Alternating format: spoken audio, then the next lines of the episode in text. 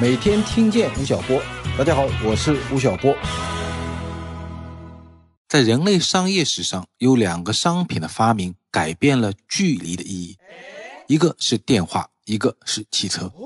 汽车发明于1886年，是由德国人发明的，一直到今天，在德国整个产业中，汽车的比重仍然占到百分之二十，有百分之十三的就业跟汽车相关。可以说。汽车决定了一个国家制造业的强弱和经济命脉。但是，自从新冠疫情爆发后，全球汽车产业彻底进入了一个寒冬期。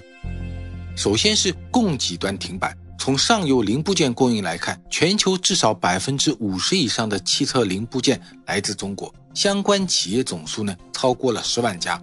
新冠疫情让中国制造业打了一个喷嚏，全球汽车产业呢也都跟着感冒。在最近两个月，现代、丰田、日产等大型车企由于中国供应商产能不足，部分产业线被迫停产。受疫情影响最严重的湖北省，就是一个汽车年产量高达两百二十万辆的汽车大省。时到今天，整个湖北仍然处在停摆状态，最早也要等到三月十号才能陆续复工。更让人担心的是，百分之八十的汽车产能集中在疫情管控最严重的武汉市，而武汉的复工时间呢，到目前来看还是遥遥无期。其次呢，消费端和销售端也跟着熄火。刚刚过去的二零一九年，对汽车产业来讲就是水深火热的，销量呢比二零一八年下降了将近百分之十。进入今年后，情况更加糟糕。有数据显示，二月上旬。全国的汽车销量每天只能卖出八百一十一辆，比去年同期缩水了百分之九十六。而汽车经销商呢，还承受着巨大的现金流压力。由此可见，汽车行业正面临前所未有的巨大困境。那么，有人就问了：疫情结束后呢，会不会出现一个销量的爆发期？对于有购车需求的人来讲，会不会是一个难得的购车时机？我们来客观的分析一下。首先，疫情让人们对汽车的消费观念发生了微妙的变化。疫情爆发前，中国的公共交通发达，我们可以打车、坐地铁或者公交，汽车并不是必需品。目前，中国有一半的人没有汽车，人均汽车占有量只有美国的五分之一，德国和日本的三分之一。这也从另外一个角度来说，刚需市场远远没有饱和。而疫情病毒的出现呢，让不少人意识到公共交通存在的健康隐患，所以有可能私家车的销售会得到复苏。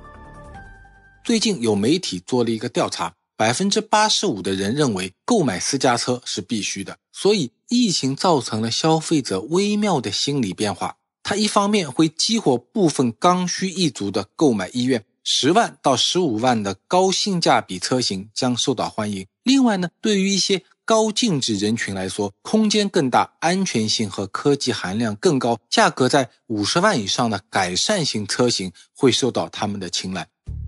不久前，我的一个朋友买了一辆大众进口汽车途锐 SUV，他告诉我，这辆车啊，不仅有数字驾驶舱，更重要的是有新一代的空气净化系统。坐在车里，总觉得里面的空气会比外面好一点。所以，当疫情被逐渐控制后，汽车的补偿性消费需求会凸现出来。我们看一个历史的数据，在2003年非典结束后，全国的汽车销量比前一年反倒增加了百分之三十五。而政府方面呢，在接下来为了刺激经济的发展和消费，将可能出台一系列的政策来刺激消费。从厂家和经销商的角度来看，在接下来的几个月里，薄利多销和回笼资金势在必行。尽管很多汽车经销商在疫情期间推出了线上购车、直播卖车等新的营销措施，但是对于大家的资金压力来说，可能仍然是杯水车薪的。在这种情况下，汽车行业回笼资金最有效的办法是什么呢？相较于打折让利。大家更倾向于推出一系列优惠购车的金融政策作为用户福利，以刺激消费。我那位购买了大众进口汽车途锐 SUV 的朋友跟我讲啊，大众中国公司最近推出了一个叫“不等待的金融政策，消费者只要每天花一杯咖啡的钱或者百分之十的首付，就能买到一辆高端车。如果付一半的首付的话呢，有十二个月可以不用付利息。如果用传统的方式买车，全款或者找银行贷款，百分之四十的首付外加高额月供，不利于增加消费者手中的现金流。所以，像现在这样的低首付、低月供的灵活的金融政策，将在未来是一个大趋势。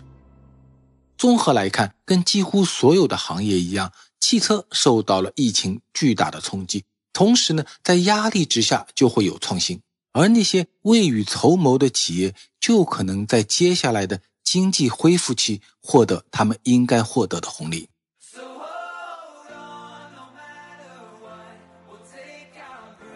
同学们，吴老师今天讲完后，给大家留了一个小问题：如果你要买车，你会看中汽车的哪些功能呢？快在评论区说说吧。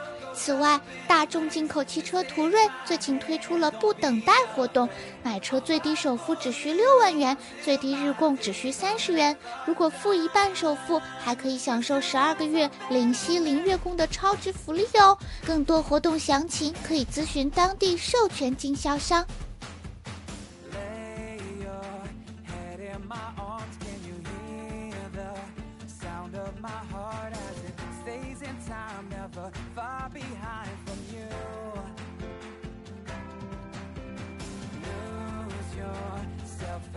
Song